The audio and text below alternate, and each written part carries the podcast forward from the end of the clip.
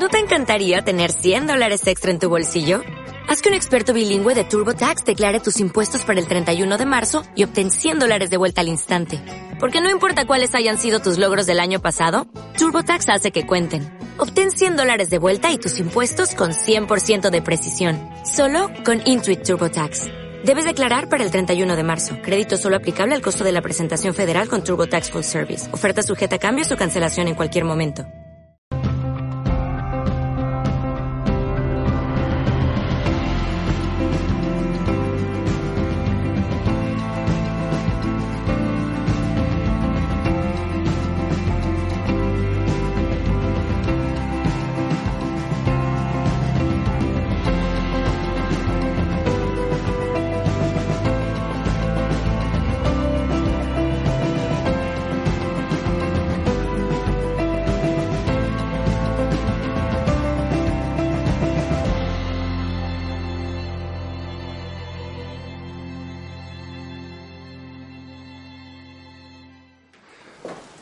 Pues digo que vamos a empezar ya sin más con el tema.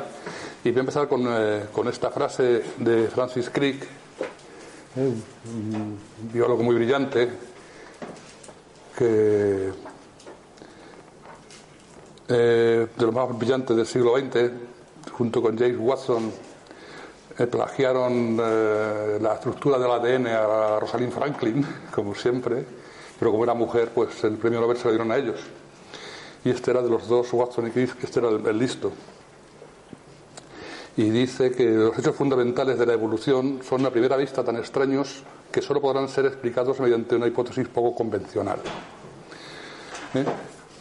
Como sabéis, no voy a hablar de la hipótesis convencional porque ya estoy un poco cansado de dar vueltas con el tema del darwinismo famoso, porque entre otras cosas porque los mismos, eh, mis mismos colegas mm, cuando discutes con ellos del tema dicen que ellos no son darwinistas, que son científicos, pero vamos, emplean todos los términos y todos los conceptos del darwinismo, de la competencia, de la selección, del azar.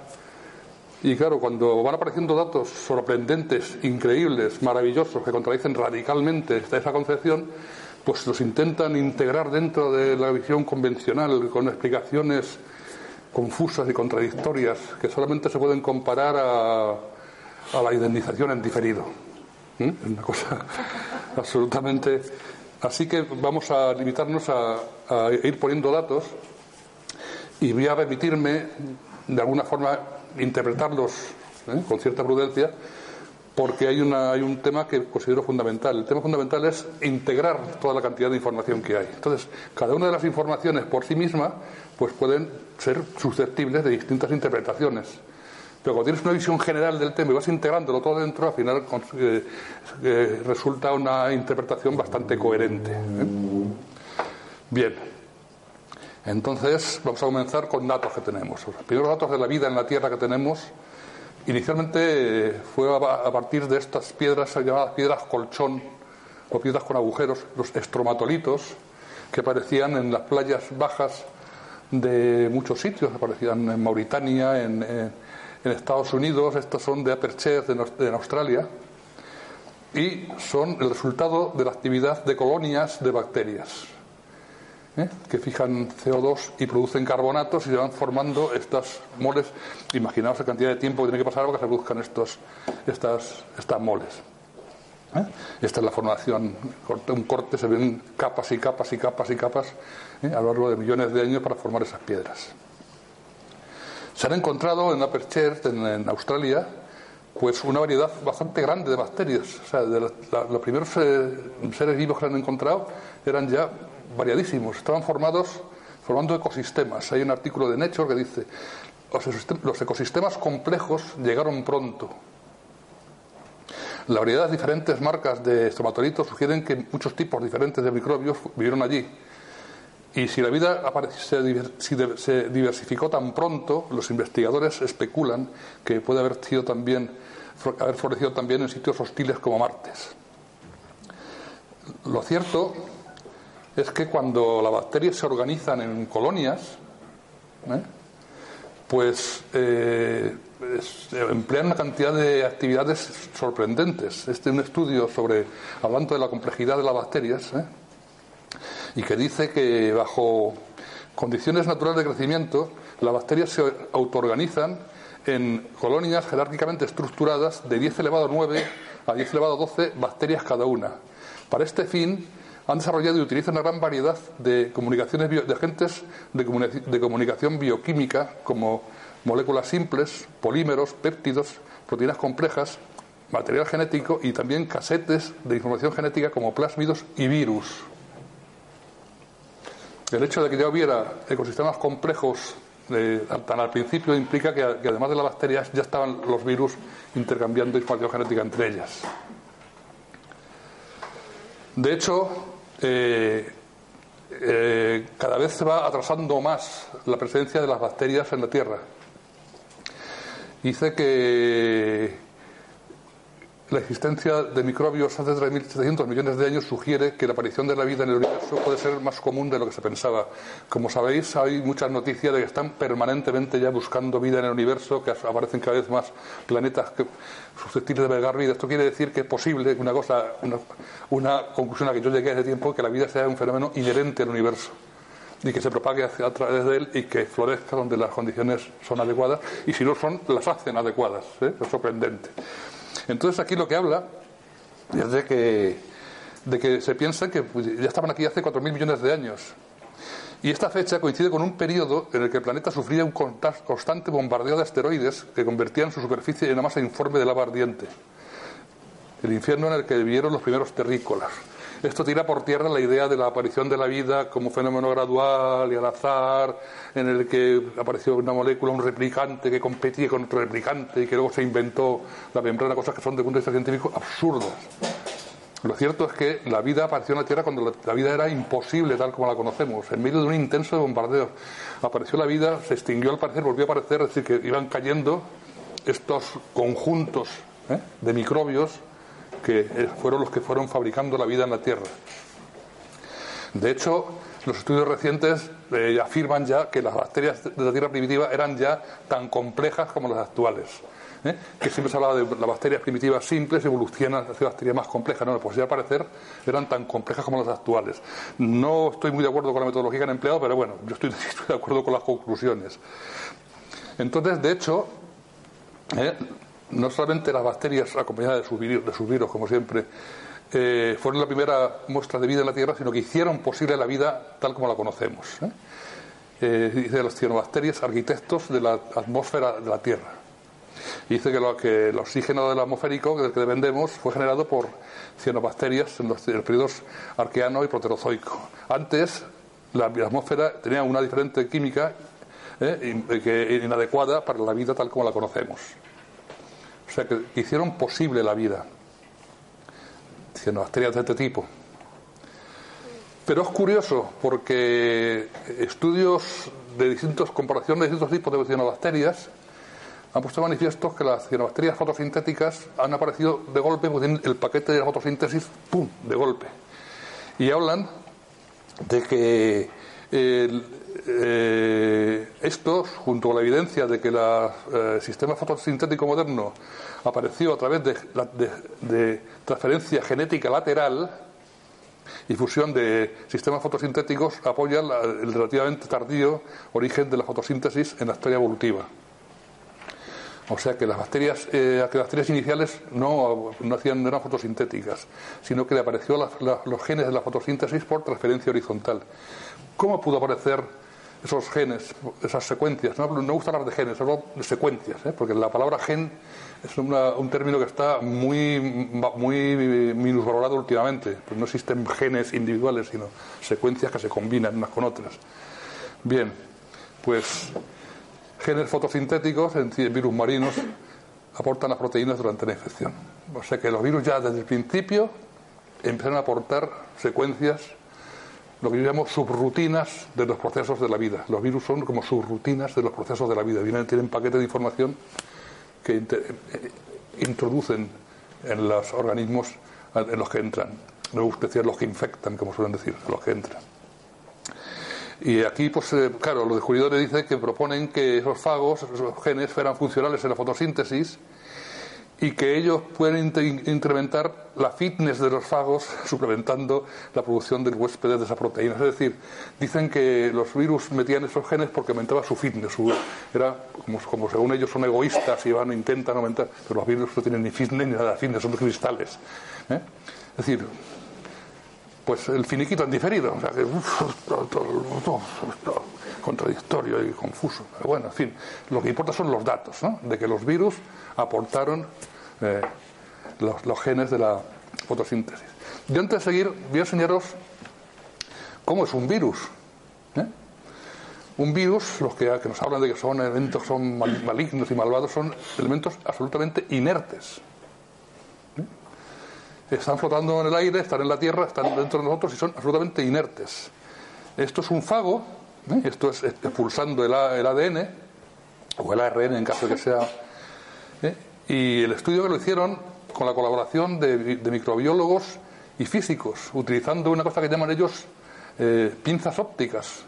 Una cosa mm, absolutamente, para mí, eh, incomprensible, como tienes de pequeño para manejarlo, y midieron la fuerza con la que el fago emite el ADN. Dice, el bacteriófago Fi29 empaqueta su doble cadena de ADN de 6,6 micrómetros de longitud, micras, en una cápsida de 45 por 45 nanómetros, que es una mil millonésima de metro. O sea, mil millones de diferencia. ¿Cómo pueden empaquetar? Yo hice, me tiré una tarde en mi casa sudando con la calculadora, calculando cómo, a, qué, equivalía, y me salió que equivalía a meter 100, 100 sillas de brazo de una aula en una caja de un, del que usaba entonces yo del, proyector. Porque dice, dice, este proceso es remarcable porque supone, porque han de ser superadas energías entrópicas, electrostáticas y de plegamiento para empaquetar el ADN hasta un estado de densidad casi cristalina. Yo que Vamos, este, cuando estoy leyendo cosas, estoy boquiabierto siempre, debo tener una cara de estúpido porque me dejan anonadado. Yo no comprendo cómo, los científicos lo escriben tan tranquilos. bueno, esto, es algo increíble, es impresionante.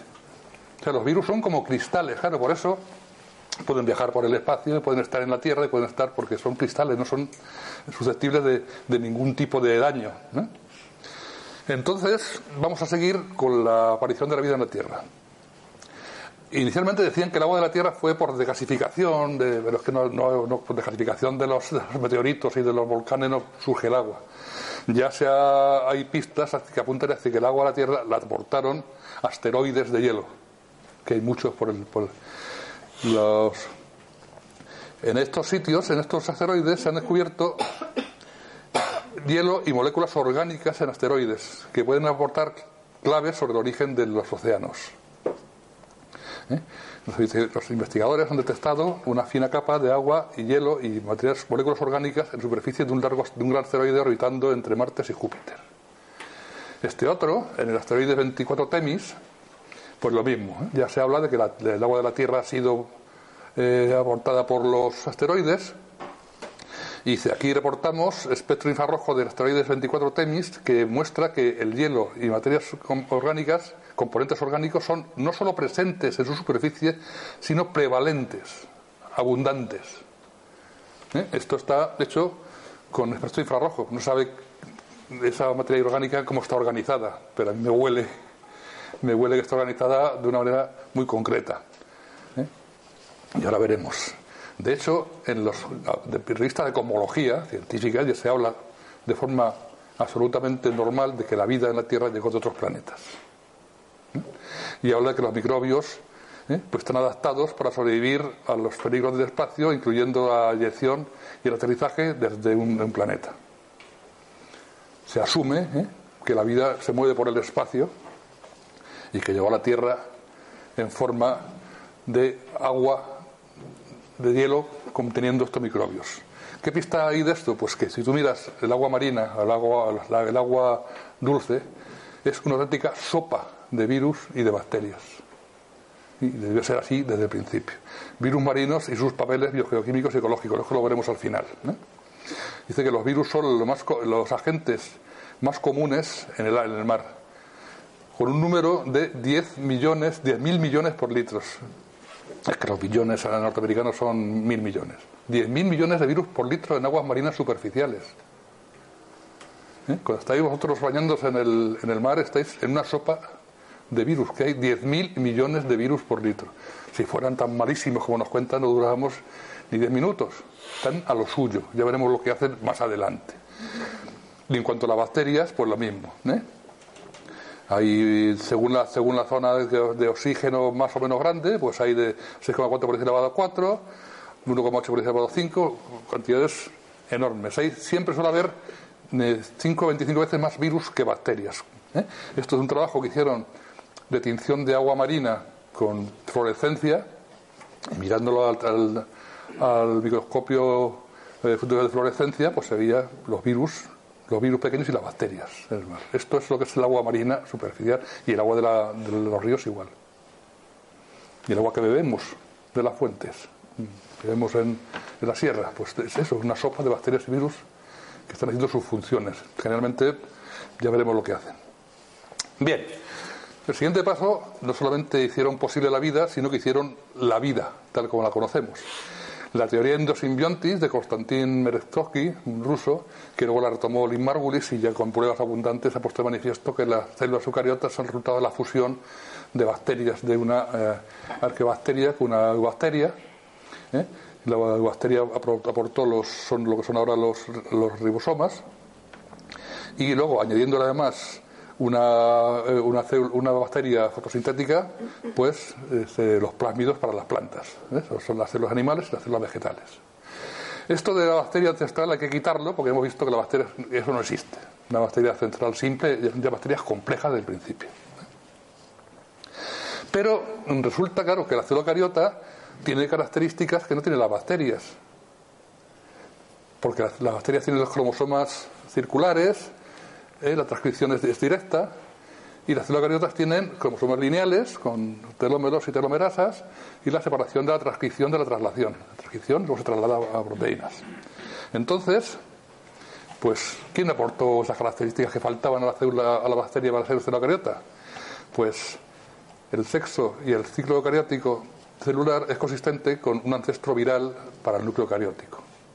Parece que los, los virus eh, aportaron a las bacterias estas características, estas características que ellos tienen de cromosomas lineales, los telómeros y las telomerasas, que son elementos móviles, y la separación de la transcripción de la traslación. O sea, los virus aportaron lo que faltaba a las bacterias para ser una célula eucariota. Bien, vamos a pasar un momento a ver qué hacen los, virus y las bacterias en, nuestros organismos y en los, animales. Eh, en el 2010 se secuenció un grupo de equipos de la Comunidad Europea, secuenciaron el genoma del, de los microbios del intestino humano y durante la investigación el equipo secuenció 576,7 gigabases de material genético, más que en ningún otro estudio semejante realizado hasta la fecha. Este conjunto genético comprende 3,3 millones de genes. 3,3 millones de genes, 50, 150 veces más que el genoma humano. O sea que somos fundamentalmente bacterias y virus, no, no células. ¿eh? Aquí hay genes repetidos, claro, evidentemente, pero vamos, una cantidad enorme de genes que están funcionando, que son esenciales para funcionar. Más del 99% de las especies microbianas resultaron ser bacterias, se identificaron 1.150 especies y la mayoría desconocidas hasta ahora. ¿eh? Pero es que además de las bacterias están los virus. ¿eh? Esto salió en Nature. Eh, los virus amistosos del intestino. Se quedan alucinados porque son amistosos los virus, de repente. Pues resulta que hablan de que somos distintas formas de vida, una suma de, elementos microbiales y humanos. Más de 100, de, 10.000 millones de bacterias, no 10 trillones, ¿eh?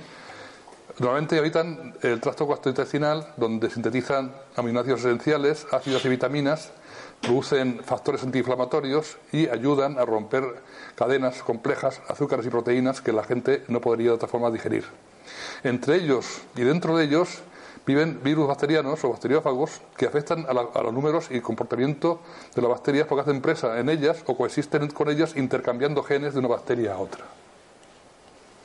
En el intestino tenemos virus intercambiando genes con las bacterias y controlando la población bacteriana. ¿Eh? Por eso a mí me pone los pelos de punta cuando dicen que el virus de, no sé qué virus fue, que lo descubrieron en las heces de un niño sano. El virus de la, ay, parálisis infantil. ¿Cómo se llama? La, la poliomielitis. Pues el virus de la polio fue descubierto en los años 30 en, las heces de un niño sano. ¿qué, virus sería aquel? Cuando hay millones de virus en las heces. Es un maravilloso estudio, dice David Redman. Puede ser que los virus sean los reales conductores del sistema, porque ellos, por su capacidad para modificar las bacterias, que entonces modifican al huésped humano.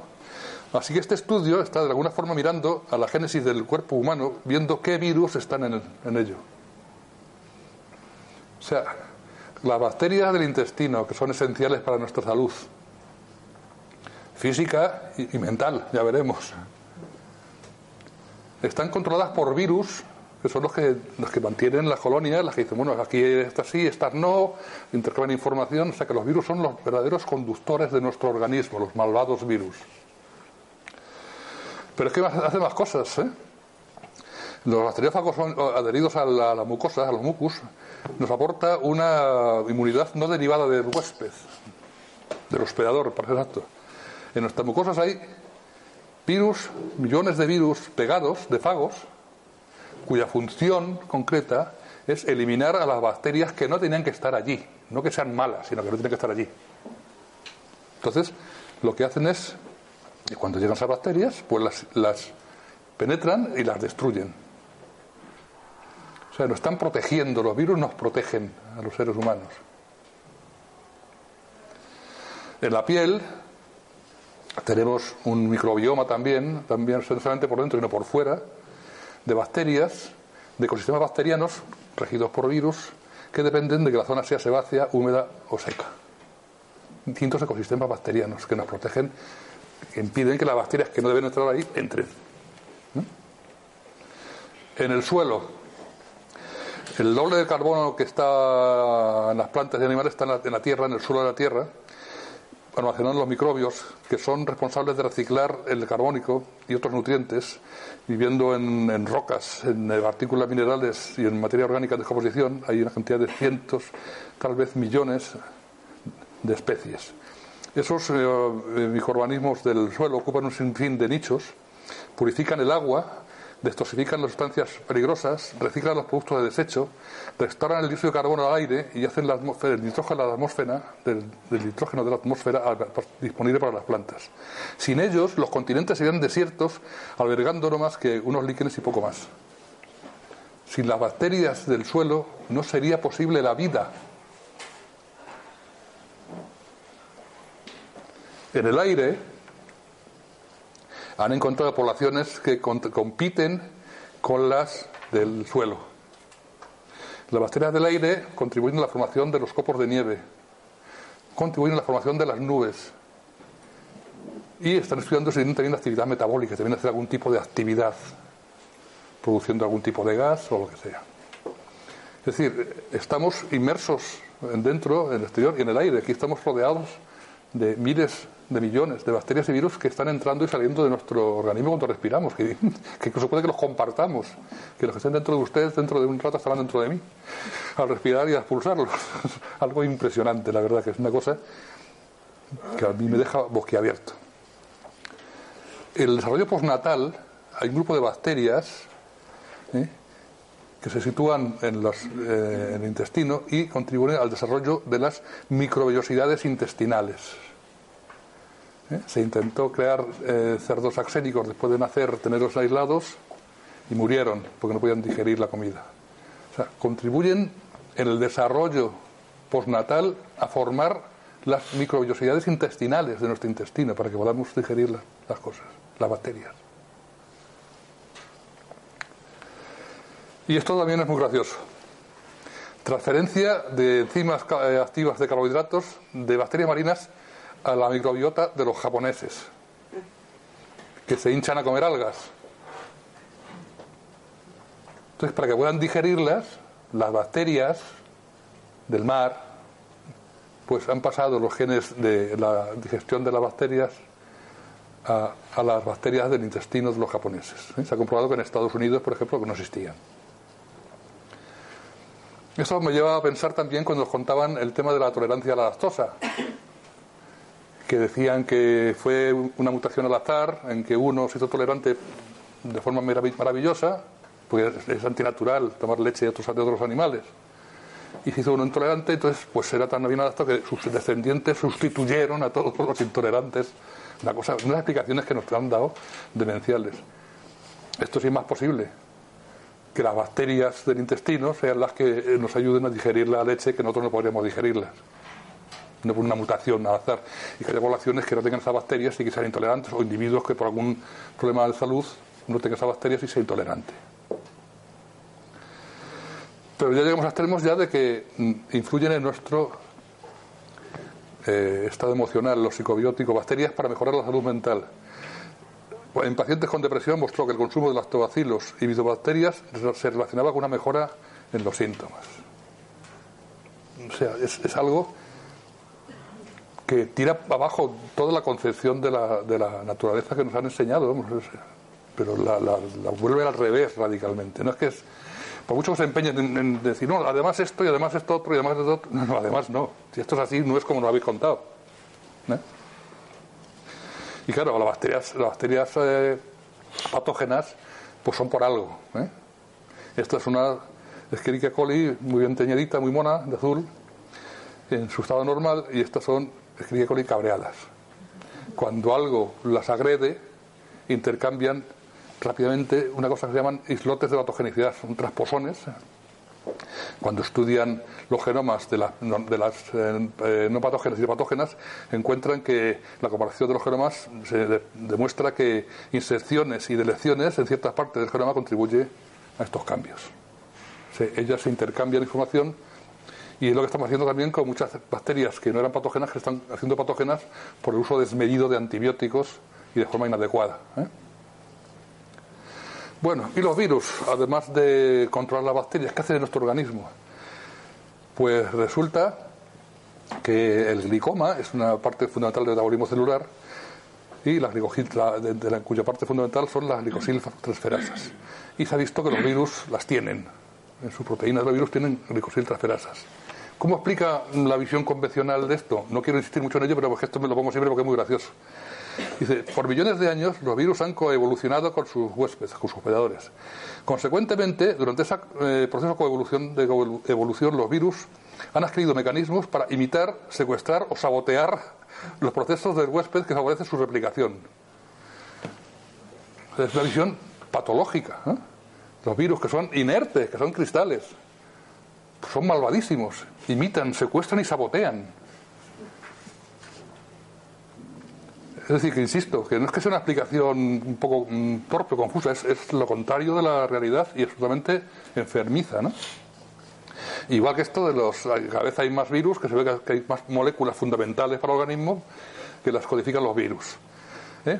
Revisión amplia de, de genes transferidos horizontalmente de los organismos a los virus.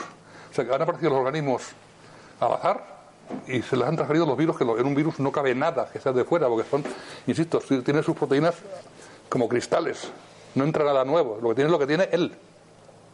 ¿Eh? Pues nada, han, transferido por, por, transferencia horizontal, de los que más que no sabemos cómo los organismos, cómo nosotros usamos la transferencia horizontal, cómo hacemos chuf chuf a los virus, una cosa que no explico cómo, cómo, cómo se lo plantean, pero bueno. Dice, pues eh, DNA ligasa, ribonucleótido reductasa 1, SNG2 activador global, inhibidor de la apoptosis, quitinasa, bueno. Eso que hemos, hemos transmitido a los virus nosotros, una cosa bastante absurda. La realidad es que los virus lo tienen, son, insisto que son como paquetes de información genética, son como subrutinas ¿eh? de los procesos de la vida. En el genoma humano, cuando anunciaron su, que habían descodificado el genoma humano, habían descodificado esto, el 1,5% del genoma que eran las secuencias codificantes de proteínas. Y esto, pues decían, pues que era basura, que era que están restos de, de, virus y basura que había ahí. Pues resulta que solamente el 9% ya son, se sabe que son retrovirus endógenos integrados en el genoma, es decir, casi 10 veces más que genes. Y luego elementos móviles, eh, intrones, que son, son también procedentes de virus, cineilines cortos y largos elementos repetidos, que son también procedentes de, origen viral, transposones, DNA. Es decir, y todo esto, en realidad, es lo que coordina la expresión de los genes codificantes de proteínas. Porque los genes codificantes de proteínas no son genes, no son secuencias eh, claras con un principio y un final que producen una proteína concreta. Son secuencias dispersas, trozos, que hay un fenómeno que se llama splicing alternativo, que empalma distintas secuencias para producir distintas proteínas en función del ambiente, como respuesta al ambiente. Y son estos elementos los que regulan, ¿eh? los que regulan la, la evolución de esas proteínas. ¿Cómo se producen los virus endógenos? Pues, he puesto esto, aunque nunca lo ponía, porque daba por supuesto que la gente ya sabía cómo era y pensaban que había virus metidos ahí en las células. No, no, son los virus este es un caso de un retrovirus, ¿eh? pues se, entra en una célula por una zona concreta que reconoce, por una zona que tiene que ser por ahí precisamente, ¿eh? se emite, mete su, su ARN, se retrotranscribe ADN y entra por un poro nuclear maravilloso, son cosas increíbles, al, al, núcleo donde se integra, se inserta en los, en los cromosomas. Y ahí se queda ya funcionando, emitiendo sus proteínas. Así que van entrado los virus endógenos en los genomas. ¿eh? Están metidos dentro de los genomas. Que eh, la proporción de virus endógenos y derivados de virus es el 99,8% de los genomas. ¿eh? La mayor parte de estos genomas son procedentes de virus endógenos. ¿Cómo son las secuencias de los virus endógenos? Pues tienen un principio y un final, los LTR, long terminal repeats, donde, está, donde se empieza a transcribir, y luego tiene una serie de secuencias. La secuencia EMB, que es la que produce la envuelta del virus. La secuencia ENDO es la endonucleasa, que es la secuencia que utilizan para abrir el ADN para meterse. La secuencia RT es la transcriptasa inversa, reverse transcriptasa, que es lo que utiliza los retrovirus para, para transcribirse ADN y meterse en el, en, los cromosomas. La proteína que llevan los virus, esa que decíamos, ¿no? la glicosiltransferasa, todas esas, y luego las proteínas de la cápsida. Todo esto, cuando hay una agresión ambiental, los virus pueden salir y reconstruirse enteros y salir de la célula. ¿eh? Y eso es cuando son los virus, pueden ser los virus patógenos o que asocian con patogenicidad, porque un tejido enfermo emite partículas virales y dicen, pues este virus es el responsable. Luego los transposones, pues son como virus que han ido perdiendo secuencias a lo largo de, la evolución. Entonces, eh, este ha perdido los genes de la envuelta del virus, pero tienen todos los demás. Los Gipsy son los transposones muy curiosos, que no tienen, no tienen la, secuencia de la envuelta, pero tienen una zona de lectura abierta, una zona concreta, que es capaz de reconstruir la cápsida. Y son transposones que pueden pasar de unos organismos a otros, distintos, eh, a distintos, incluso distintos reinos. Luego veremos una cosa muy curiosa con la, con la conexión que hay entre distintos reinos por medio de elementos móviles.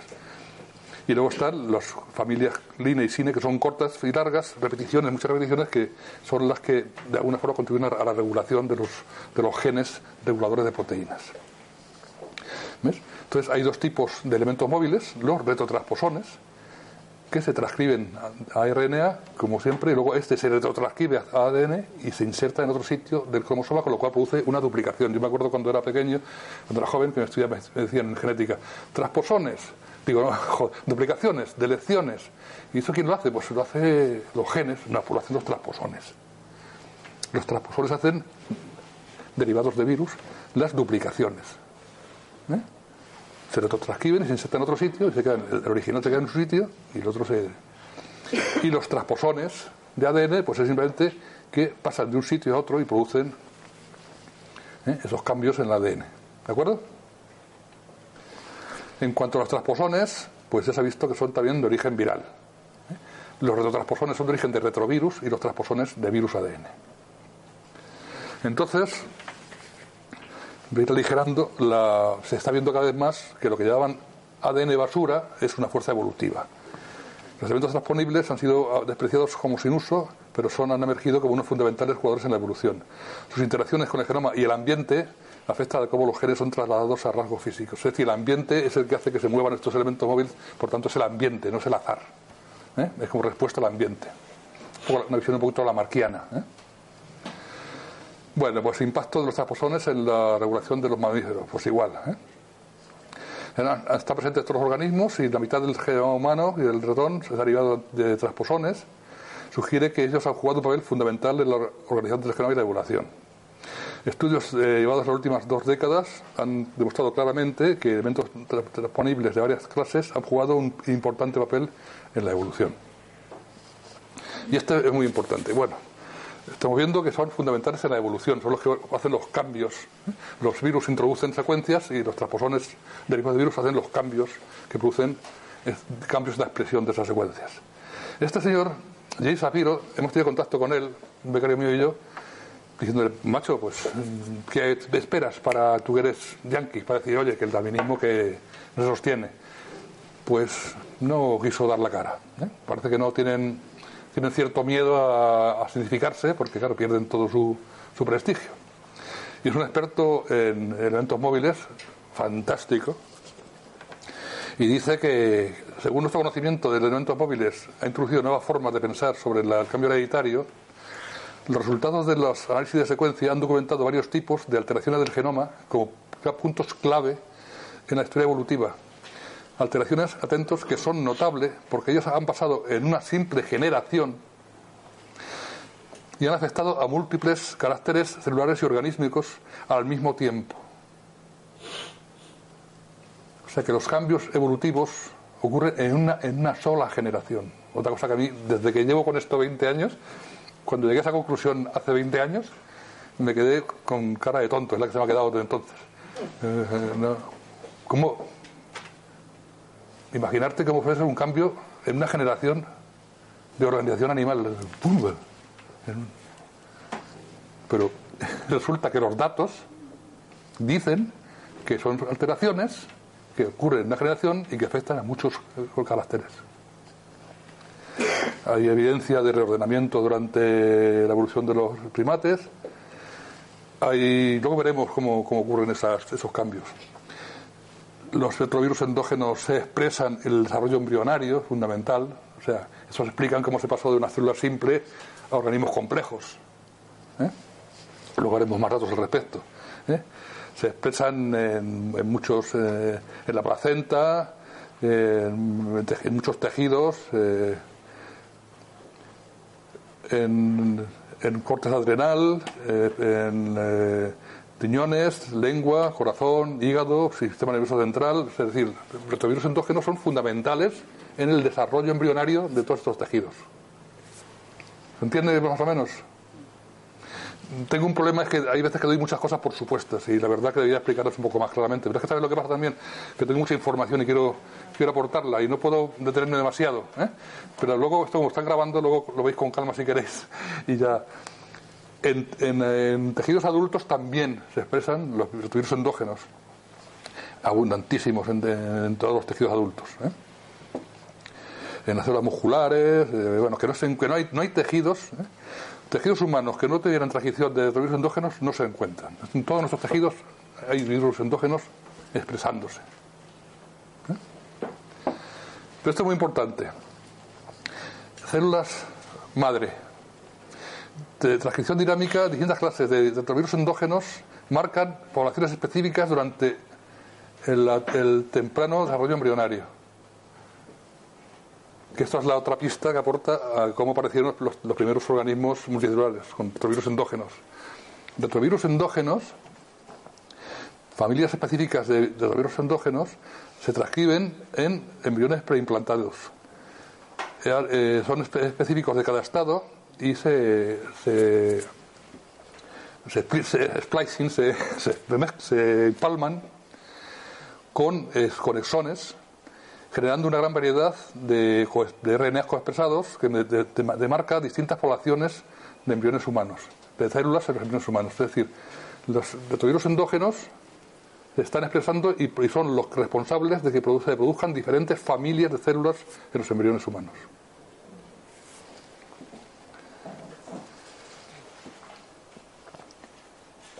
Un equipo de investigadores de Canadá y Singapur acaba de descubrir que los restos de ADN de un antiguo virus que en la actualidad está mezclado con nuestro propio material genético, debe por fuerza estar presente para que las células madre humanas sean pluripotentes el responsable de la pluripotencia de las células madres es también un virus endógeno.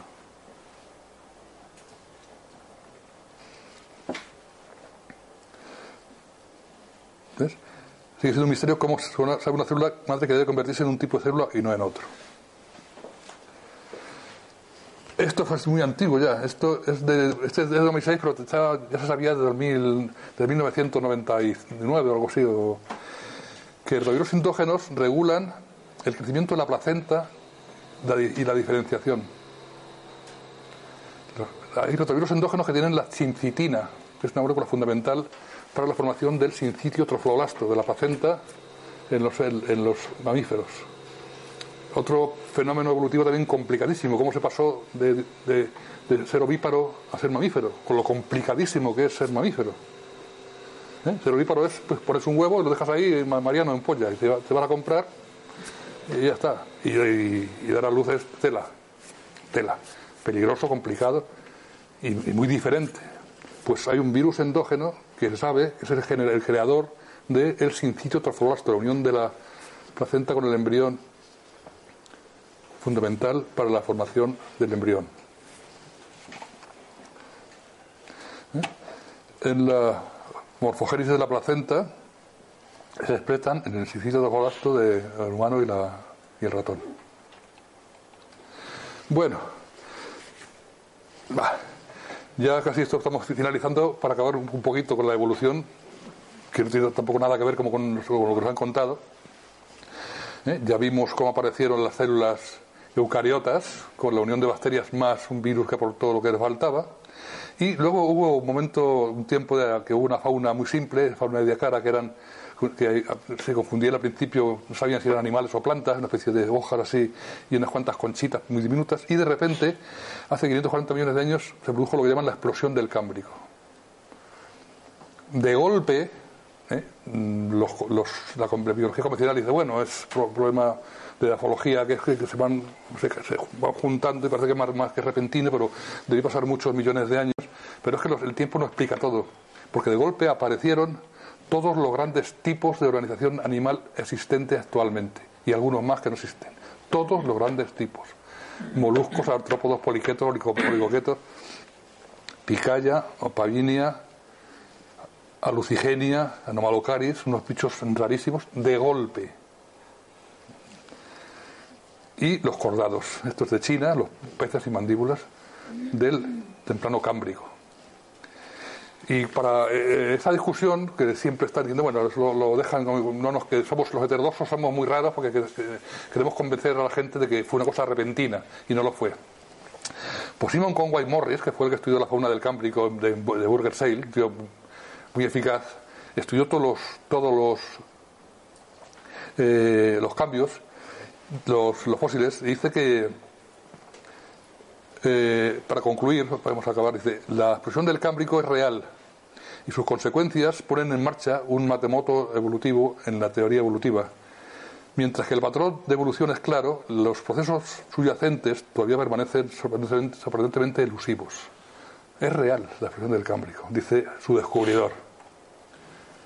Fue algo repentino. Pero como ya sabemos ¿eh? lo que hacen los virus ¿eh? pues ya podemos pensar que es muy posible que fuera así de repentino, ¿eh? que tienen cada uno sus componentes. Ahora veremos algunas cosas más que nos dan pistas sobre cómo se produjo esto. Bueno, pues eh, nos tenían siempre en los libros de biología unos árboles filogenéticos de los, de los grandes filos animales y ponían así estas uniones. El protozoico siempre se habla de un único antecesor. No sé si habéis leído el Luca, las único común ancestor, todos descendemos de un solo, una sola célula. Es una cosa bastante absurda. Pues nos hacían estos árboles filogenéticos con un ligero problema, que lo que está en blanco quiere decir que ahí no hay ni un solo bicho. Entonces, los árboles que hacen ahora las universidades ya más rigurosas son así. En el Cámbrico aparecieron políferos, molúsculos, braquiópodos, oricóforos, tarigras, artrópodos, prepúlidas, equinodermos, anéridos, semicordados y gordados. Todos los grandes tipos fundamentales en el cámbrico. Todos. ¿Eh? Los nidarios en el vendiano. Y luego, estos bichillos que han aparecido aquí, que yo cuando estudiaba me los ponía siempre como si fueran más, más antiguos, porque eran más primitivos, han aparecido en el Cenozoico. Una serie de gusanillos cachondos, ¿eh? acantocéfala, que yo los daba en clase como más primitivos. Resulta que no aparecen hasta el Cenozoico. Es decir, que la realidad, los datos nos dicen que los seres vivos aparecieron en la Tierra, los animales, los grandes, los grandes grupos de organización aparecieron repentinamente. Entonces, en cuanto al resto de la evolución, otro Schindelwald, que es el paleontólogo europeo más importante que ha existido y por tanto no lo conoce nadie, pues nos dice que, según la teoría de Darwin, la evolución tiene lugar exclusivamente por la vía de pequeña y continua formación y modificación de especies. Nuestra experiencia obtenida de la observación del material fósil contradice directamente esta interpretación. Nosotros encontramos que la estructura organizadora de una familia o un orden no surge como el resultado de modificaciones continuas en una larga cadena de especies, sino más bien por medio de una repentina y discontinua remodelación del complejo tipo de familia a familia, de orden a orden, de clase a clase, impresionante. Las características que cuentan para las distinciones entre especies son completamente diferentes de las que distinguen un tipo de otro. aparecen grandes organizaciones a nivel de filum, ¡pum!, repentina, que es lo que nos dice el registro fósil. ¿Cómo se produce esto? Pues mira, ya recientemente se están estudiando las redes regulatorias de genes y su relación con la evolución del plan corporal animal. No es por una mutación al azar en un carácter chiquitito, imperceptible, que con el tiempo no tiene sentido. Un cambio de organización no puede producirse por mutaciones al azar en caracteres imperceptibles. Por mucho tiempo que haya pasado. Eso es, contradictorio con el, con el desarrollo embrionario. Entonces hay unas redes que regulan el desarrollo embrionario, que dice que estas redes, que unas clases afectan, de cambio afectan a propiedades terminales del plan corporal, que ocurre en especiación, que son cambios al final del desarrollo embrionario que produce cambios más o menos pequeños, mientras otras afectan a aspectos mayores de la morfología del plan corporal. ¿eh? Entonces, para simplificar, ¿eh? cuando los cambios afectan a los momentos iniciales del desarrollo embrionario, pues se producen cambios a nivel de filum, artrópodos, moluscos, mamíferos, ¿eh? y ya de ahí cambia diferente, son cuando se produce en periodos intermedios del desarrollo embrionario, en alteraciones en despliegues y en, interruptores de genes, se producen cambios a nivel de clase, orden y familia, ¿eh? cambios en el patrón morfológico y el tamaño de las partes corporales. Y cuando se producen los cambios de las redes al final, al final del desarrollo embrionario, pues se producen diferentes capacidades funcionales de, partes corporales con su apreciación. O sea, pues la diferencia entre un gato y un, un, tigre, o un gato y un león, o un lobo y un perro, son cambios ¿eh? que no cambian, la estructura general no cambia, cambia la morfología final, cambia, eso es la especiación. Y la especiación no es evolución, es cambio de características no fundamentales pero que no, no conducen a evolución. Por ejemplo, se han producido millones de especiaciones de, libélulas desde el carbonífero y siguen siendo libélulas. Millones de, especiaciones de, hormigas, es una especie de hormigas. La evolución son cambios de organización animal, que no tiene nada que ver con la especiación. ¿De acuerdo? ¿Ves? el cambio en un momento de desarrollo tira para un lado o tira para otro y es cuando se produce el cambio, el cambio de morfología.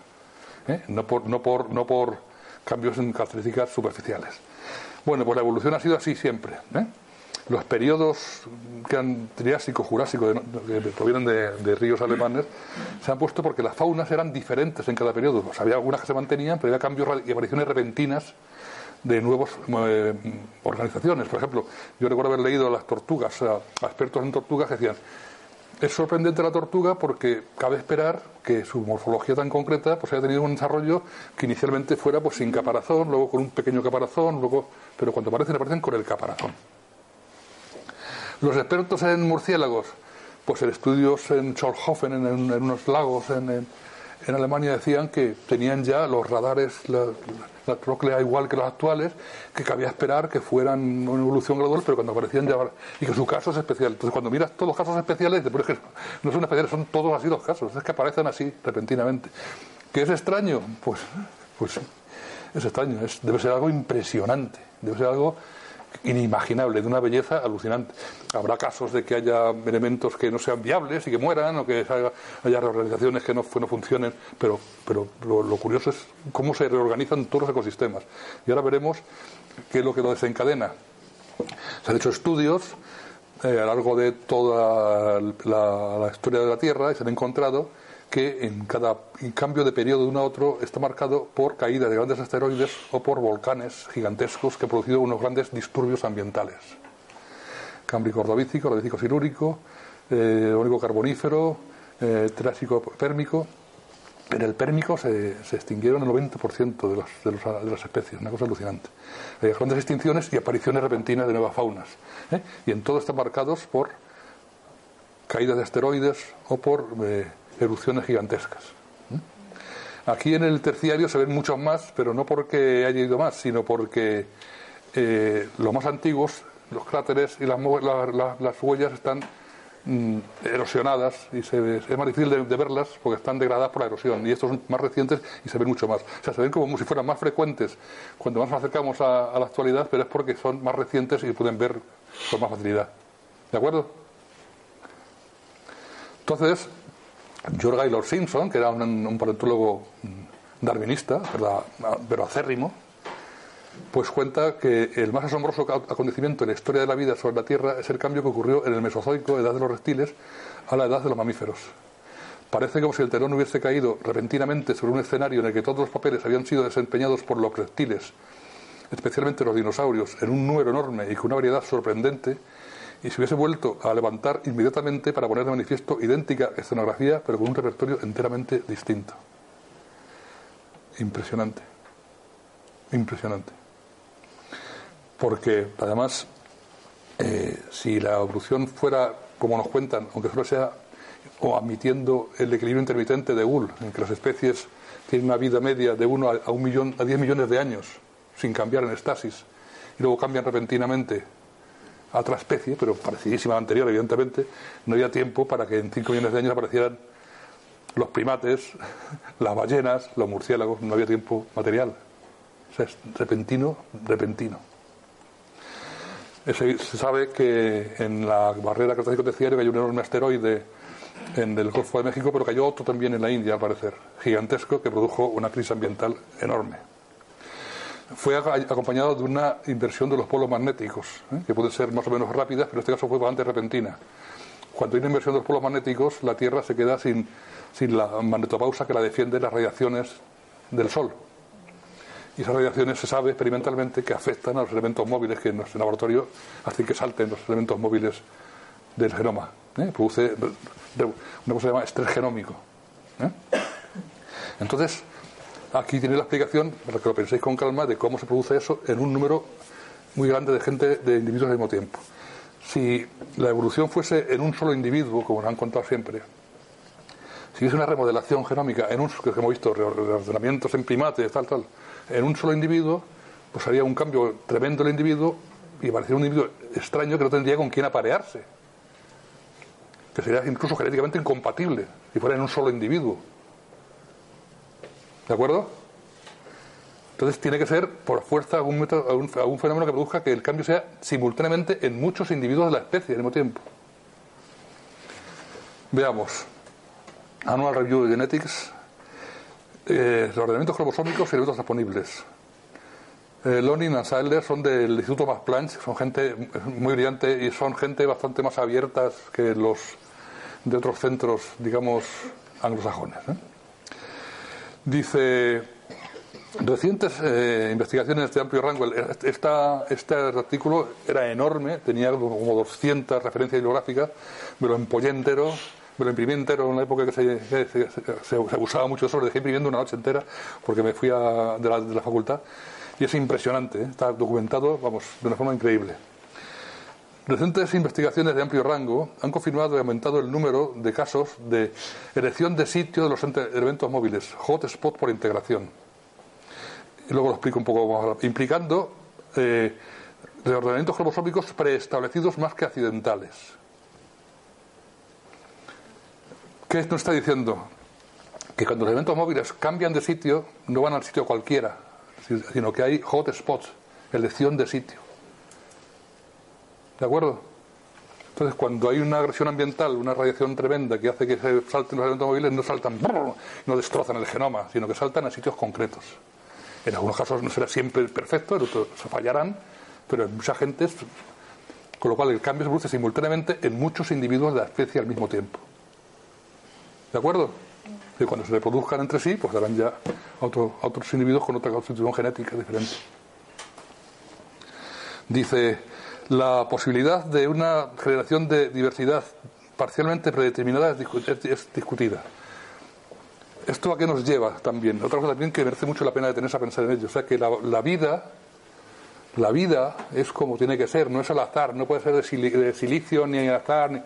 que lo que ha habido en la Tierra es lo que hay, es lo que es la vida. La secuencia que tienen los virus, con glicosiltransferasas y con citina, y con, es que es, así, y la vida que hay por el espacio es muy posible que sea muy parecida, no tiene que ser idéntica, pero básicamente ¿eh? hay una variabilidad preestablecida, más que accidental, de diversidad animal. A mí también otra cosa también que me lleva, no sé, me emociona muchísimo, ¿no? Pensar de, me da un poco de esperanza, ¿no? De que pueda haber ya, que hay vida por, todo, por montones de planetas y que, bueno, que no somos los únicos que vamos a destrozar esta, Tierra, pero si la destrozamos, pues, la vida seguirá, la vida tiene mucha marcha. ¿eh? Y dice, bueno, que esto lo lleva también al, abrupto origen de nuevas especies que no han sido sintetizados en las teorías más revolutivas del equilibrio puntuado, pero no, no, no, varía, porque eso era solamente para la, para especiación. ¿eh? de escuela de patología diferido de consistentes características del registro fósil. O sea, que, los saltos son saltos de verdad y que son saltos muy grandes y que hay de organizaciones morfológicas muy grandes, repentinas. ¿eh? Y además también, pues dentro de esos cambios hay transferencia horizontal de elementos disponibles en las eucariotas. Y habla que la introducción de elementos transponibles por transferencia horizontal en los genes eucariotas ha sido una importante fuerza evolutiva, eh, proponiendo la evolución, variación genómica y la innovación biológica. O sea que es maravilloso. ¿eh? Que los cambios evolutivos son algo apoteósico, una respuesta a una crisis ambiental, cambios, luego, luego los ecosistemas se van ellos amoldando, intercambiando información genética. Es absolutamente precioso. Es una cosa que a mí me, deja boquiabierto.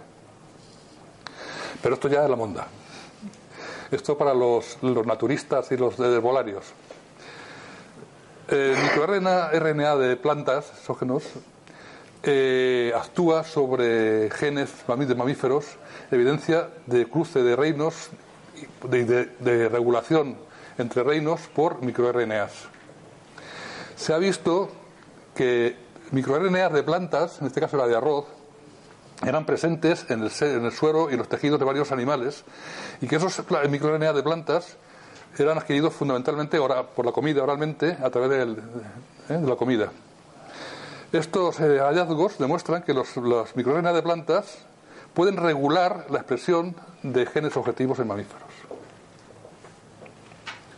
Las microRNA que son partículas de ARN pequeñas que andan por la célula, que, son, que regulan la expresión de los genes, se ha visto que pasan de, de plantas a mamíferos y que regulan, en este caso, de las secuencias de LDL eh, relacionadas con el colesterol. O sea que eso de la medicina de las plantas no es ni una tontería. Por algo será. ¿Eh? Y esto ya demostrado científicamente, o sea, no es ninguna, ¿eh? esto es de Cell Research, o sea, no es de ninguna revista exótica. ¿eh? MicroRNA de plantas regulan los genes de mamíferos. O sea, así que ya, por fin, en el 2006 ya, ya se ha visto que es crecientemente evidente que las fuerzas directivas de la novedad evolutiva no son las mutaciones derivadas del azar del texto genético, sino una, precisa edición de genoma por los omnipresentes agentes virales. Entonces, ya para terminar, a presumir de que en el 1995 escribí un libro que se llama La mar y los mensajeros, la función de los virus en la evolución, que, como sabréis, fue un éxito rotundo. Que provocó el más absoluto silencio entre mis colegas. Yo, cuando estaba haciendo, recuerdo estar una vez en mi casa, en mi cuarto, y estaban mi madre y mi suegra que iban a comer, y estaban hablando. Y bajo digo, estoy, estoy montando la revolución en la biología. Y dice, ni mi madre ni mi suegra, ya, ya, ya no, los colegas. Bueno, pues ahí decía el modelo eh, la integración de sistemas complejos, decía, se podía sintetizar de esta forma. El origen y evolución de la vida sería un proceso de integración de sistemas complejos que se autoorganizarían en otros sistemas de nivel mayor. Las unidades básicas serían las bacterias que cuentan con todos los procesos y mecanismos fundamentales de la vida celular. Aquí, aquí no sabía lo de los virus, lo de que había parte que era de los virus. ¿eh? Yo pensaba lo que se decía entonces que con dos bacterias era suficiente para, montar una célula cariota, pero faltan características aportadas por los virus. ¿eh? Esto entonces no lo sabía cuyos componentes parecen haberse conservado con muy pocos cambios a lo largo del proceso evolutivo. Los virus, mediante su mecanismo de integración cromosómica, serían los que bien individualmente, bien mediante combinaciones entre ellos, introducirían las nuevas secuencias responsables del control embrionario, de la aparición de nuevos tejidos y órganos, así como de la regulación de su funcionamiento. ¿Eh? Me dijeron que como en, este, en español no valía, así que me lo han publicado en alemán. ¿eh? Pero bueno, está Entonces, ya para finalizar, ya en, en la página de la NASA, pues dicen que una, una visión cambiante de los, de los virus en la evolución de la ecología de la ecología de la vida.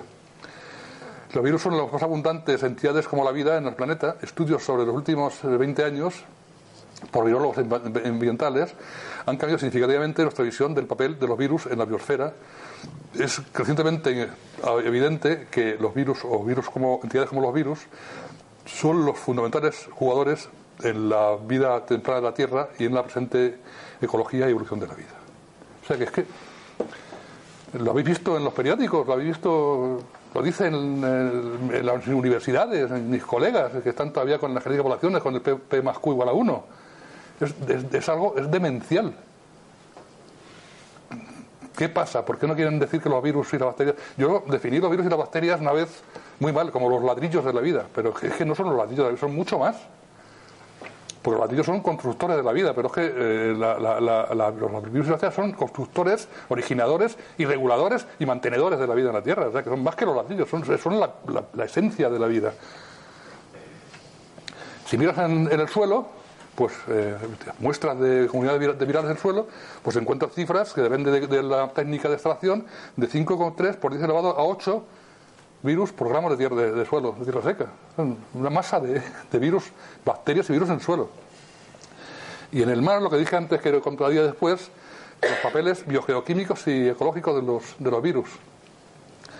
Los virus del mar, ¿eh? 10.000 millones de virus por litro en aguas superficiales, influencian muchos procesos biogeoquímicos y ecológicos, incluyendo ciclo de nutrientes, respiración del sistema, partículas de distribución por tamaño, de caídas, tasas de caídas, bacterial y, y, alga, biodiversidad de bacterias y algas, distribución de especies, control de volumen de algas, formación de sulfuro de metilo y transferencia genética. Eso hacen los virus en el mar. Cuando son, inertes, cuando hay demasiadas bacterias y algas que si dejas crecer y hay nutrientes, taparían el mar y matarían la vida abajo, los virus pues están, son inertes, van, se las cargan y hasta que cuando ya clarean y ya no, ya no, se, no se tocan, pues ya se quedan, los virus se quedan inactivos.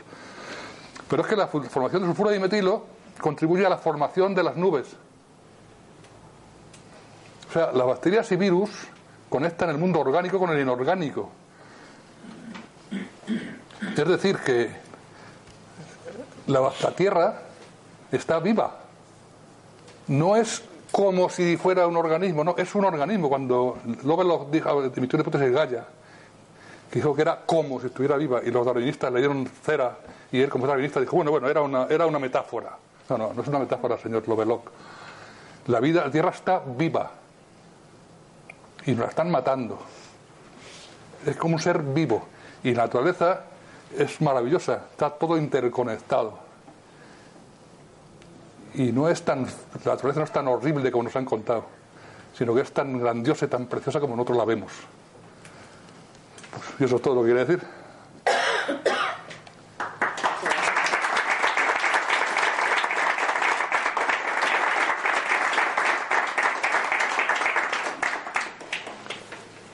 Si queréis hacer alguna pregunta ahora, un tienen, ¿no? Sí, sí, sí. He ido un poco de prisa para que hubiera tiempo para preguntas. A media tengo que estar ya fuera. Ah, media, vale, pues un ratito, lo que queráis. Tengo una pregunta. Cuando ha hablado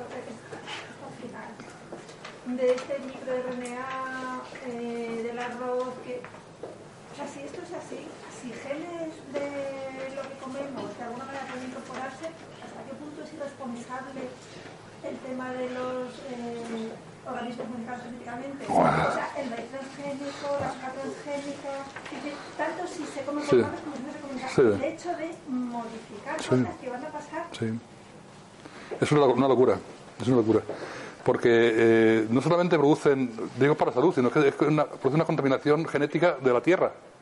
Claro, pues cuando los que piensan que la tierra es una cosa así como, una- un bloque de arcilla que está ahí inerte, como decían. La- para los darwinistas la naturaleza es una cosa inerte, que los compiten y que está mejor adaptado, pues eh, es una cosa viva. El suelo, el suelo es una masa de bacterias y virus que intercambian información genética. Entonces, los- las, las secuencias que meten en los transgénicos son inestables y a veces se escapan de los transgénicos, porque emplean elementos móviles para meterlas y saltan y contaminan la tierra y, pueden, pueden cambiar la, ecología, la microecología de toda la tierra. Y por supuesto, en el organismo, la verdad, se ha visto ejemplos de patatas patogénicas que mataban a los ratones, al, al- científico que lo descubrió le, despidieron. Es- es- eh, estamos en manos de gente bastante, bastante peligrosa gente muy poderosa que controlan los transgénicos, con la genética, las farmacéuticas y la verdad que estos descubrimientos hacen que nos que nos replanteemos todo, todo, todo, todo, todo. Porque es que no es que sea diferente, es que es, a la inversa a lo que nos han contado. Hay que pararse a pensar, y esto no lo digo yo como un fanático eh, telepredicador, sino lo dicen los datos. ¿Eh? Son datos de Cell, de Nature, de Science, de la NASA, incluso. Que hay que replantearse las cosas a fondo. Que estamos vivos de milagros. O sea, que para lo que han hecho, ¿eh? demasiado el organismo tiene fuerza para aguantar y para autocurarse y para salir adelante con lo que están haciendo con nosotros. Sí, yo quería hacer una pregunta porque, a ver, siempre, ahora parece que, o sea, que los, somos virus y bacterias, ¿no? Pero que, y he explicado que de alguna forma hay algo externo, una influencia externa que hace que esos virus se conviertan en patógenos y que produzcan patogénesis. Entonces, me gustaría ver si podría profundizar un poco más. Sí, bueno, es que hay una cosa, hoy me tenía pensado acabar con, con aspectos derivados de esto, preparar las vacunas y cosas así. Pero no, no, no he querido meterme más en temas, son temas de salud. Y yo soy biólogo y yo trabajo, lo que investigo es en evolución y en ecología microbiana, pero el tema de salud para mí son muy, muy peligrosos meterse- meterme en ellos. O sea, yo, yo luego admiro a los médicos con qué solturas en plin, chan, plan, plan, etcétera, etcétera. Yo sería incapaz. Yo de pequeño quería ser médico. Y el médico del pueblo de mi padre, era un médico rural encantador, me dijo, mira Máximo, yo te conozco a ti, no se te ocurra ser médico. Si usted me lo dice, don Florentino, pues haré biología. Porque hay que tener mucho cuajo para hacer las cosas que hace muchas veces, joder, qué valor. Entonces, no quiero meter en esos temas, pero ya que lo dice, ¿cómo se convierten los virus en patógenos? Vamos a ver, si los virus fueran eh, elementos patógenos, como dicen, como nos cuentan, elementos egoístas que se entran se- se- nos infectan para reproducirse, pues no viviríamos dos segundos, porque estamos inmersos o sea, en el aire y en la tierra y en, el mar y en el agua, en, en el, en el intestino y en la piel. Entonces, ¿cu- ¿qué virus son patógenos? Pues cuando hay algún factor ambiental que los desestabiliza, que es un factor antinatural. Vamos a ver, yo tengo información de que hacían las vacunas contra la gripe cultivando el virus de la gripe, que el virus de la gripe, como sabéis, es un virus endógeno, que mucha gente coge la gripe sin contagiarse de nada. Por ejemplo, la, virus, la gripe del Ejecutivo. Está toda la semana en tensiones, en estrés, entonces aumentan las defensas. Está- el, sistema inmunitario se pone en marcha. Estaba trabajando, pisando cuellos. Llega a su casa el sábado, se relaja y coge y coge la gripe sin que nadie le haya infectado. Que la gripe del ejecutivo que llaman. Cuando estás tú muy, incluso cuando estás muy mal psí- psíquicamente, estás muy deprimido, coges la gripe. Es un virus endógeno que está aquí, que está dentro de nosotros y que se pone en marcha. Gracias. Entonces, he visto eh, páginas que, por cierto, las han quitado ya, pero tengo, tengo las imágenes de cultivando los virus de gripe en huevos de pollo embrionizados. Para producir vacunas lo que hacen es cultivar un virus en un tejido vivo para que se reproduzcan y sacar muchos virus. Luego, antes, al principio, era terrorífico. Decían que lo- los- el tejido ese lo machacaban y lo mataban con formaldehído. Que, que el no mata los virus ni... Y eso era la, era la vacuna, sacaban, se centrifugaban, sacaban y eso se metían a los niños. Entonces el virus de la gripe, cuando lo hacían cultivado en huevos de pollo embrionizados, salía la gripe aviar, porque los embriones de pollo están llenos de virus endógenos y se hibridaban con sus correspondientes. Y no es que los chinos, los patos, la traen los pájaros, no. Cada año hay una cepa nueva, pero pues la vacuna nueva. ¿Mm? Y así en otras cosas, pero insisto que no, si ya me falta, tengo bastante con el ostracismo, no quiero además también los juicios de las farmacéuticas. ¿eh? Me quería preguntar que esto de Chentai, que nos están fumigando. Entonces quería preguntarle a ver qué le parece. Eso forma, forma parte de todas estas cosas extrañas. Yo vivo en una zona de campo y es que hay días que te levantas y, y estás así, cha, cha, cha, cha, cha, cha, cha, cha, cha. Y, mi, mi mujer es azafata, era azafata y, y sabe que eso no son, que no son de aviones, no son rutas de aviones. No son la- las estelas de los aviones, porque las estelas de aviones van a, a- barajas, salen de barajas, saludan por arriba y ya está. Pero esto era bajo y así.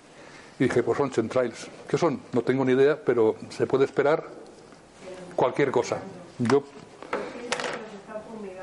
pues, ¿Para que nos callemos o para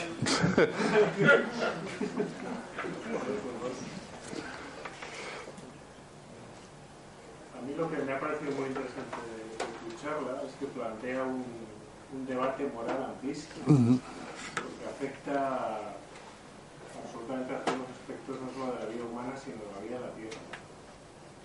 Y la medicina, eh, como un arte, como una ciencia humana, se plantea desde el punto de vista moral, siempre. La naturaleza no es moral, es decir, el bien y el mal de la naturaleza no existen. Y el pensamiento científico puro lógicamente es un, es un pensamiento humano, pero nos enfrenta a una realidad que no es moral, que es la realidad del. Entonces quizás, eh, incluso en la práctica de la medicina y en la educación en salud, no habría que perder nunca de vista ese punto de vista, ¿no? el punto de vista no moral de la naturaleza. Porque quizás es lo que nos ayuda desde lo no moral a integrarnos mejor con la naturaleza. claro, claro. Pues sí, Es decir, la fuente del bien y el mal, el bien y el mal son términos morales y, y, por tanto muy relativos, Claro. dependiendo del contexto en el que se, se inserten. ¿no? Sí, por eso a mí siempre me admira mucho la televisión convencional de que habla de que los virus son egoístas, de que el ADN es egoísta, de, atri- atribuyen, atribuyen a, a elementos químicos una, una- un, un carácter eh, humano absolutamente. A mí no me extraña que tengas tantos problemas, ¿no? Porque en un, en un universo moral en morales son tan variados, este tipo de, de pensamiento, de pensamiento científico siempre cae mal Sí. y le cae mal a todo el mundo. además. Sí, sí, sí. Sí, además, eh, es una forma también, o sea, yo en mis últimos años de la universidad, que ya al final me fui, veía que mis colegas se sentían aca- atacados. O sea, conmigo tenían una reacción de agresividad, eh, que eran, que cuando éramos jóvenes éramos amiguísimos y nos íbamos de copas y estábamos de juerga todo el día y, y eran relaciones majísimas, comíamos juntos. A atacarme, a decir a mis alumnos que cuando llegaran a mis clases que no me hicieran caso, porque claro, es como decir, "Oh, yo me he tirado 30 años contando un cuento y que llegue este señor y que me diga que, que eso hay que replanteárselo, que hay mentira, que hay que empezar a estudiar otra vez. Vamos, Pero hay, que- hay que empezar a estudiar desde el principio. Ese es el problema. El problema es que no es que haya que empezar a estudiar otra vez. El problema es que alguien que se plantee realmente, eh, alguien que no pierda de vista realmente un punto de vista científico, lo que debería plantearse es que no le dejar nunca hacerse preguntas. Claro, claro. Y, y que la respuesta final solamente abre el paso a, otra- a otra incógnita. Sí, por supuesto. El, el ejemplo de, de que la vida sea un fenómeno inherente al universo. Yo no sé cuándo se produjo ni, ni dónde se produjo, no- no- y quizá no lo sepamos nunca. Es decir, que, que la- el tratamiento de los problemas de salud, eh, la gente que trabajamos en el ámbito de salud, siempre, te planteas, siempre tienes problemas de tipo moral. Cuando nosotros somos pacientes o cuando tenemos a pacientes, el paciente, el paciente siempre sufre. El sufrimiento es, moral, es una emoción moral. es Claro. El dolor es inevitable, el sufrimiento es una opción, eso es así. O sea, el dolor simplemente es, es información que un organismo codifica y transmite una forma determinada. Y, y siempre el, el- el paciente o el enfermo o el, organismo en desequilibrio espera un consuelo, y el consuelo recursos. Entonces, explicar esto, explicar desde este punto de vista de salud es algo que todavía es un problema por resolver. Es un problema que la, cien- que la ciencia o la práctica de la medicina tiene por resolver. Ajá. Sí, a mí me admiran mucho los médicos, insisto. Muchísimo. Bueno, pues que al final se va a, re- se va a reformar la, la biología. Hombre, yo, yo estoy, digamos, si depende. Ah, que no quiero ser, no quiero ser boca chancla. Si depende de los científicos, no. Si depende de la, de la- población, es posible. Quiero decir, yo eh, me he tirado años. El, el libro este Pensando en la Evolución eran artículos dedicados dedicados a los científicos. Me dijo, por favor, mirar esto, pensar esto, mirar esto, hay que replanteárselo. Esto y vamos, Nacho, vamos, eh, sí, hay unos cuantos. No, no voy a decir que soy un incomprendido absoluto. Hay unos cuantos colegas que dicen, oye, pues sí, hay que. Pero la institución no hay quien la mueva. Tiene, es un edificio con, un gran, eh, una gran jerarquía de poder y los que están arriba, pues no quieren que esto cambie porque por varios motivos. Es una visión del mundo la que hay del individualismo, la competencia, el más apto, con un contenido anglosajón, unas raíces culturales anglosajones muy profundas. ¿eh? En, este- en Gran Bretaña, en Estados Unidos, el individualismo, la competencia es una cosa que es como tiene que ser y que Dios bendice al, al egoísta, al que va lo suyo y luego hay intereses eco- económicos, hay grandes eh, compañías en farmacéuticas, de transgénicos, eh, que si le dice, oiga, esto es así, pues se le, se le desmonta el chiringuito. Entonces, pues, esas son las que financian ahora. En mi facultad hay una cátedra singenta en mi universidad. Entonces, son las que financian la investigación, con lo cual, pues. Entonces, mm, yo lo que, a lo que he derivado en los últimos años ha sido a dar charlas a público en general. Doy alguna vez en universidades, los chavales jóvenes, algunos sí, otros, pues, otros pepinan con cara, porque claro, que ya se saben las cosas ya se cree que es muy listo, porque además la gente habla de sabérselo, o sea, se sabe la evolución, ¿cómo se puede saber la evolución? Yo tengo una cierta idea de cómo puedo ser, pero vamos, me, deja desconcertado. Ellos ya se la saben, es muy sencillo, ¿no? Eh, la genética de población es P más Q igual a 1, P más Q al cuadrado, pum, es así. Entonces, que llegues tú y le cuentes otra cosa, te miran con agresividad. Vamos, eh, una vez un chico en la universidad estuvo retorciendo, era ya, pues debía ser ya licenciado, retorciendo toda mi charla, con una cara de odio tremenda y cuando acabé dijo, es la cantidad de mentiras más grandes que he oído en mi vida. Digo, pues mentiras, sí, lo que estaba sido leyendo artículos. Lo que, hago, lo que hacía era leer artículos sin dar ninguna interpretación. Son artículos de Nature y de Science, que son, pues, pues, era- eran mentiras. Entonces la gente, de, los científicos como ya se lo saben, muy difícil. Puede que la gente joven, en institutos he dado charlas que los chavales se han quedado plif y me he sentido como más, más comprendido. Los profes de instituto, además, en general, tienen una visión más amplia de la biología, porque dan biología, geología. Los especialistas están a lo suyo, y, a lo suyo cada vez más profundo y no, integran la, y siguen interpretando las cosas como. Entonces, pues no pienso que sea fácil que la universidad cambie, a pesar de que ya veis las, las- los artículos de revistas, pero siguen, siguen, siguen. Entonces pienso que a lo mejor a nivel social, que igual que cada vez hay más eh, gente que desconfía de la medicina oficial, de la farmacología y acude a terapias diferentes, que luego resultan efic- que son eficaces. En mi caso he tenido pruebas concretas de, de, de su eficacia. Pues que la sociedad llegue y diga, eh, amigos, que no nos contéis milongas, que eso, que esto no es así. ¿Mm? Eso es lo que, es lo que puedo- es mi esperanza. Los cambios de paradigma siempre han costado Sí. a lo largo de la historia. No es fácil, no es fácil, pero bueno, siempre- es, es bonito intentarlo por lo menos, ¿no? Es una, una lucha bonita.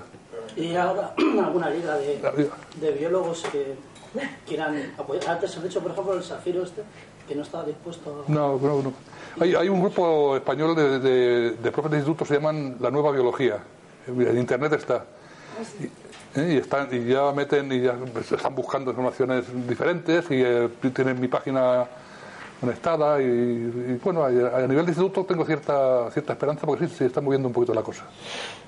Digo que en ese sentido, desde el ámbito social, la masa crítica, que además pienso que estaba viniendo más idea cuando venías hablando en la conferencia, porque quizás esos saltos evolutivos, esos saltos cuánticos, eh, son cuando se produce esa masa crítica. Que al final la masa crítica son patas en el culo, esos cambios Ajá, grandísimos, ajá.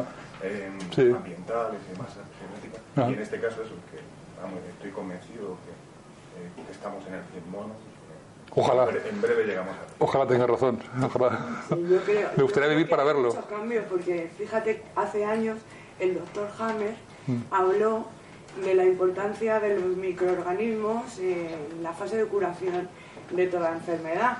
Ajá. Yo cuando, cuando me mandaron un correo tuyo sobre la charla de, de- del darwinismo me quedé alucinada. Dije, madre mía. Y, y pasé correos, pasé correos a amigos míos y, y tengo un amigo de toda la vida y se lo mandé y me dice, pero si es Máximo, si estaba en nuestra clase. Soy de tu promoción. Anda. Sí, pasa que era de la especialidad fundamental. Ah, claro, pues no me sonabas. Y, y, y entonces pues yo estoy encantada, soy una fan tuya de, de toda la vida, de, ya hace ¿Ves? años. Pues si hay, si hay colegas que... Bueno, yo he mandado el correo este para que vinieran y nadie ha venido, pero bueno. Es una. Sebastián, igual te acuerdas, Sebastián Bellón, Sí. no ha podido venir porque está en el Atlas. Ajá. Pero él hubiera venido, porque Ajá. vamos, está encantado. Cuesta mucho cambiar, eh, entonces eh, el, el No, sí, yo, yo lo, yo lo comprendo, que, que tú estás trabajando en tu, en tu especialidad y estás leyendo otras revistas de tu especialidad y todo, y todo tiene, se retroalimenta y tú, pues, tú, pues tú sigues por el camino ese, ¿no? Entonces, cuando, porque es que el Sí, tema este... Hace poco me mandó un artículo mm, del país donde más o menos ya parece que se va publicando algo eh, que van entrando. Sí. Mm, Pero vamos, yo de verdad que digo, pues qué valiente, porque yo yo me fui a las ciencias marginales de muy jovencita. Acabé la carrera y digo, aquí hay algo que no me cuadra, no me Mm. cuadra, no me cuadra. Luego hice máster, un máster de drogas, trabajé con, con toxicómanos, con enfermos de SIDA y yo decía, pero bueno, está todo absolutamente podrido. Ajá. Todo, o sea, en, en- en- en el boom del SIDA, pues ya había un científico, eh, mm, Dulver, creo que se llamaba Sí. Peter Dulver, que vamos, es que le quitaron el prestigio, le quitaron la financiación, le quitaron todo cuando dijo, VIH, y lo, lo publicó un virus inocente. Lo publicó Mm. y, y Sí, es, un- es una, cosa... poco a poco, poco a poco los paradigmas van enraizando. No sé, no, sé- no sé por qué, ¿sabes lo que te digo? Que eh, la visión convencional del darwinismo es tan, tan difusa y tan amplia que cabe todo dentro de ellos. Entonces dice, ¿hay virus? Pues sí, también, también los virus, una mutación, pues un virus como si fuera una mutación y tal. ya. Pero al final las- el que vive, unos mueren, otros viven, por tanto hay selección natural, por lo tanto... Yo cuando discuto con mis colegas, digo, es que no hay forma de discutir con ellos, porque todo, todo les cabe. Como es algo tan difuso, de que al final unos viven, otros mueren, por lo tanto, por lo tanto es la selección natural, por lo tanto tiene razón Darwin. Pues bueno, ya está, no hay más que hablar. Bueno, pues nada. Pues adiós. A jubilarse. A de. Muy bien amigos, pues muchas gracias por todo.